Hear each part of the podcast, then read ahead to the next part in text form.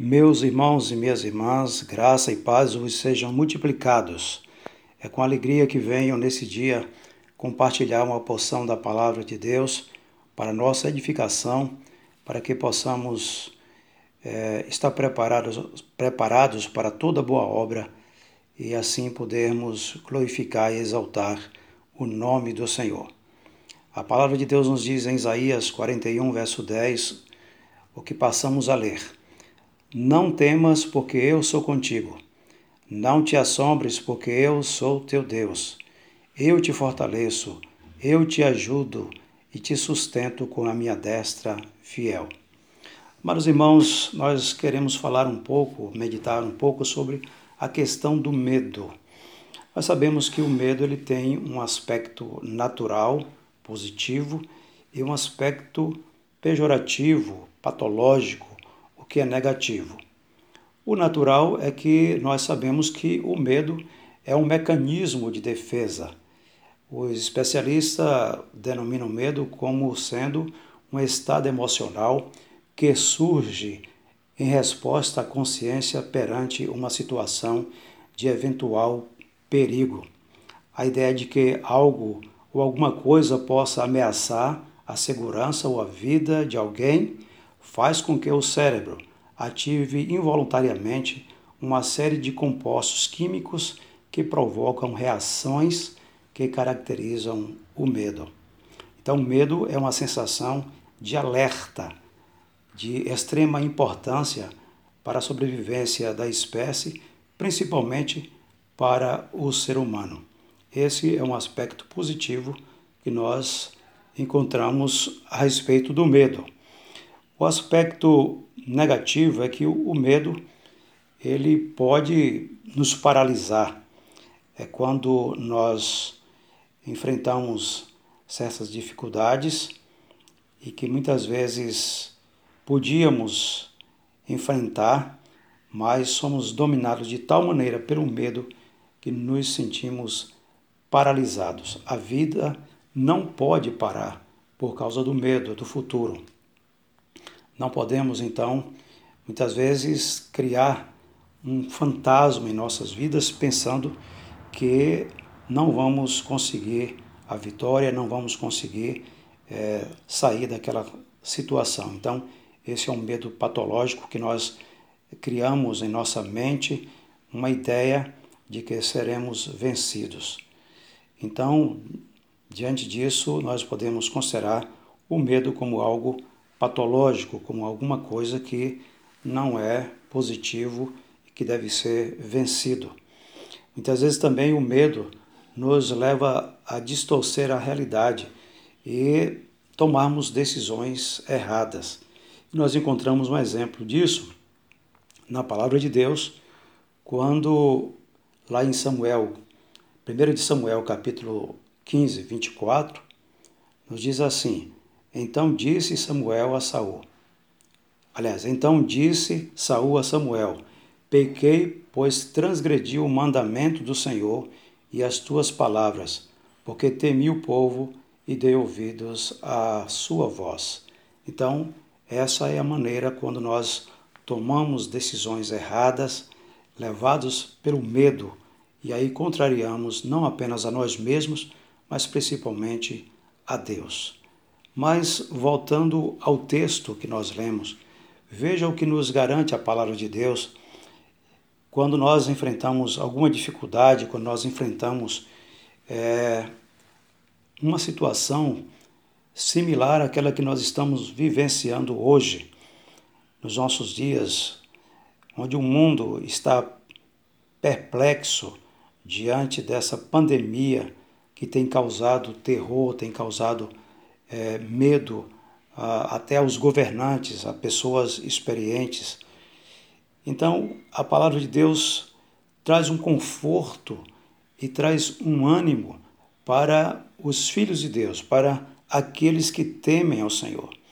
Quando o profeta, então, dirigindo para o povo do Senhor, o povo de Deus, que também se encontrava em situação difícil, no exílio, que estava sendo perseguido, que estava sendo refém de é, homens poderosos, de nações poderosas. Então Deus levanta o profeta Isaías para trazer palavras de ânimo para o seu povo, para que ele para que o povo não desfalecesse. E esta é a palavra do Senhor. Não temas, não temas, porque eu sou contigo. Não te assombres, porque eu sou teu Deus. Eu te fortaleço e te ajudo e te sustento com a minha destra fiel. Vejam, amados, que palavra extraordinária. Uma palavra que não vem do homem, mas que vem do Todo-Poderoso, do Deus Criador dos céus e da terra, do Deus dos exércitos, do Deus que sempre esteve e estará com o seu povo. E ele nos faz essa afirmação para que nós enfrentemos as dificuldades, aquilo que nos causa terror, quando reconhecemos que Ele é, está conosco, diz o texto, porque eu sou contigo. Não te assombres, porque eu sou o teu Deus. Eu te fortaleço e te ajudo e te sustento com a minha destra fiel. Não precisa dizer nada mais sobre esse texto, porque ele por si mesmo já nos comunica todo o remédio, todo o recurso que necessitamos para que enfrentemos o medo diante de situações difíceis, especialmente de situações espirituais que muitas vezes nós enfrentamos. Mas é, nós podemos ver alguns outros textos que estão também nos dando ânimo, é, segundo o que nós encontramos em Salmo 27, 1, onde o salmista também diz: O Senhor é a minha luz e a minha salvação. De quem terei medo? O Senhor é a fortaleza da minha vida. A quem temerei?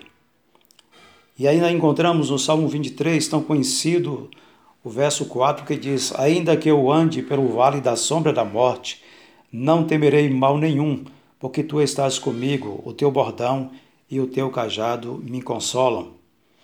Ainda nós vamos encontrar o apóstolo João na primeira epístola de João 4,18, nos dizendo o seguinte: No amor não existe medo, antes o perfeito amor lança fora o medo. Ora, o medo produz tormento, logo aquele que teme não é aperfeiçoado no amor. E por fim, meus amados irmãos, gostaríamos de concluir essa reflexão hoje trazendo à memória dos irmãos o episódio que aconteceu com Jesus Cristo e seus discípulos na travessia do mar da Galileia. Eles estavam na Galileia com seus discípulos e iam para Cafarnaum. E Jesus entrou no barco com eles e disse: Vamos para o outro lado. E quando eles estavam no meio do lago, adveio a, aquela embarcação uma grande tempestade de vento e a embarcação quase que estava prestes a sucumbir diante das águas, das ondas encapeladas daquele lago. E naquele instante, os discípulos naturalmente tiveram medo. Mas é interessante que eles tiveram medo, mas Jesus estava ali com eles. E aquele medo demonstrava que eles não conheciam ainda Jesus Cristo não tinham intimidade ainda com Jesus Cristo, não sabia de fato é, que Jesus era o próprio Deus que estava ali com eles. Então, ele, os discípulos clamaram e vieram para Jesus dizendo: Mestre, não te importa que pereçamos? Não te importa que pereçamos? Esta foi a expressão de medo, de terror, dos discípulos naquele instante. Mas diz a palavra de Deus que Jesus, ele sai do seu é, da sua cama onde ele estava dormindo, ou melhor, ele havia colocado um travesseiro ali naquele barquinho e estava dormindo sossegado. Ele sai da sua condição de sossego e repreende a fúria do mar e o vento e faz-se grande bonança. Mas depois o próprio Jesus diz para eles: Por que sois tímidos? Por que sois medrosos, homens de pequena fé? Então, meus queridos irmãos, nós precisamos entender que apesar da iminente situação em que nós estamos vivendo, que nos causa muitas vezes terror, nós temos que reconhecer que o nosso Deus está conosco. Entender que o nosso Deus não nos desampara em momento algum. Por isso, mais uma vez, repito a palavra que serve de base para a nossa meditação nesta nesse dia e que você possa guardá-la como sendo a, a sua âncora para, para que você vença todo medo, todo temor que possa sobrevir à sua vida durante esse período. Assim nos diz o texto: Não temas, porque eu sou contigo. Não te assombres, porque eu sou teu Deus. Eu te fortaleço e te ajudo e te sustento com a minha destra fiel. Oremos ao Senhor. Senhor Deus, nosso Pai, sabemos que somos homens limitados, pecadores, levados, ó Deus, ao temor, ao medo diante de situações as mais diversas, mas por outro lado, ó Deus, sabemos que Tu és o nosso Deus, que te colocas, ó Deus, à nossa disposição para nos ajudar, para tirar todo o assombro, para tirar todo o medo, para nos sustentar e para nos dar a vitória diante de todo e qualquer perigo que venhamos enfrentar. Ó Deus, nesta hora eu te peço que tu coloques no coração, na mente de cada servo teu neste dia esta palavra e que assim, ó Deus, possamos viver não olhando as circunstâncias, mas olhando o Deus que está acima de toda e qualquer circunstância e que nos tem garantido a vitória, a vitória para o teu povo. Assim oramos em nome de Jesus. Amém.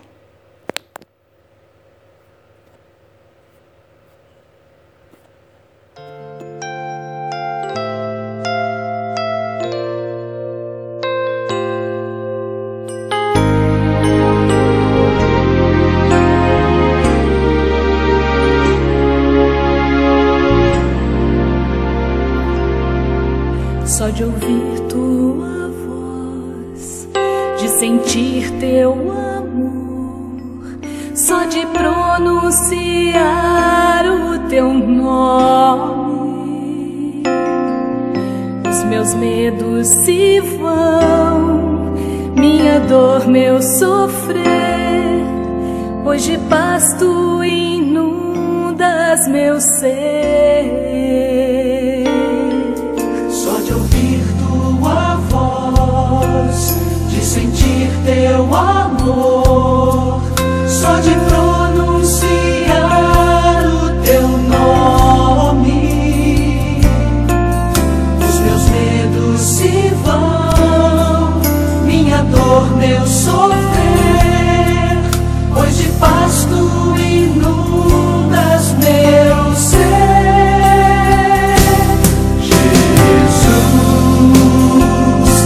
Doce